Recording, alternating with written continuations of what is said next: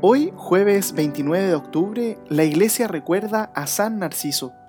Nació alrededor del año 100 y se dice que vivió cerca de 116 años. Fue nombrado obispo de Jerusalén cuando ya era muy anciano. Debido a su edad, nombró a un obispo ayudante, San Alejandro. Sería el primer obispo auxiliar de la historia de la iglesia. De entre los milagros que realizó en vida está el del aceite de las lámparas.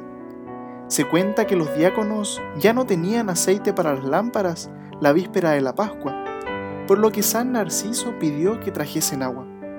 Se puso en oración y después mandó que pusiesen el agua en las lámparas. Así lo hicieron y ésta se transformó en aceite. Su vida ejemplar molestó a algunos cristianos. Fue calumniado y le acusaron de un crimen grave.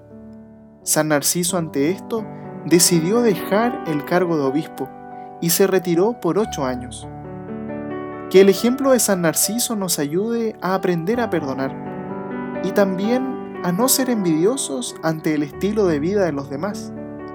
Quizás es porque no sabemos vivir de manera auténtica y ser consecuentes con lo que creemos. San Narciso de Jerusalén ruega por nosotros.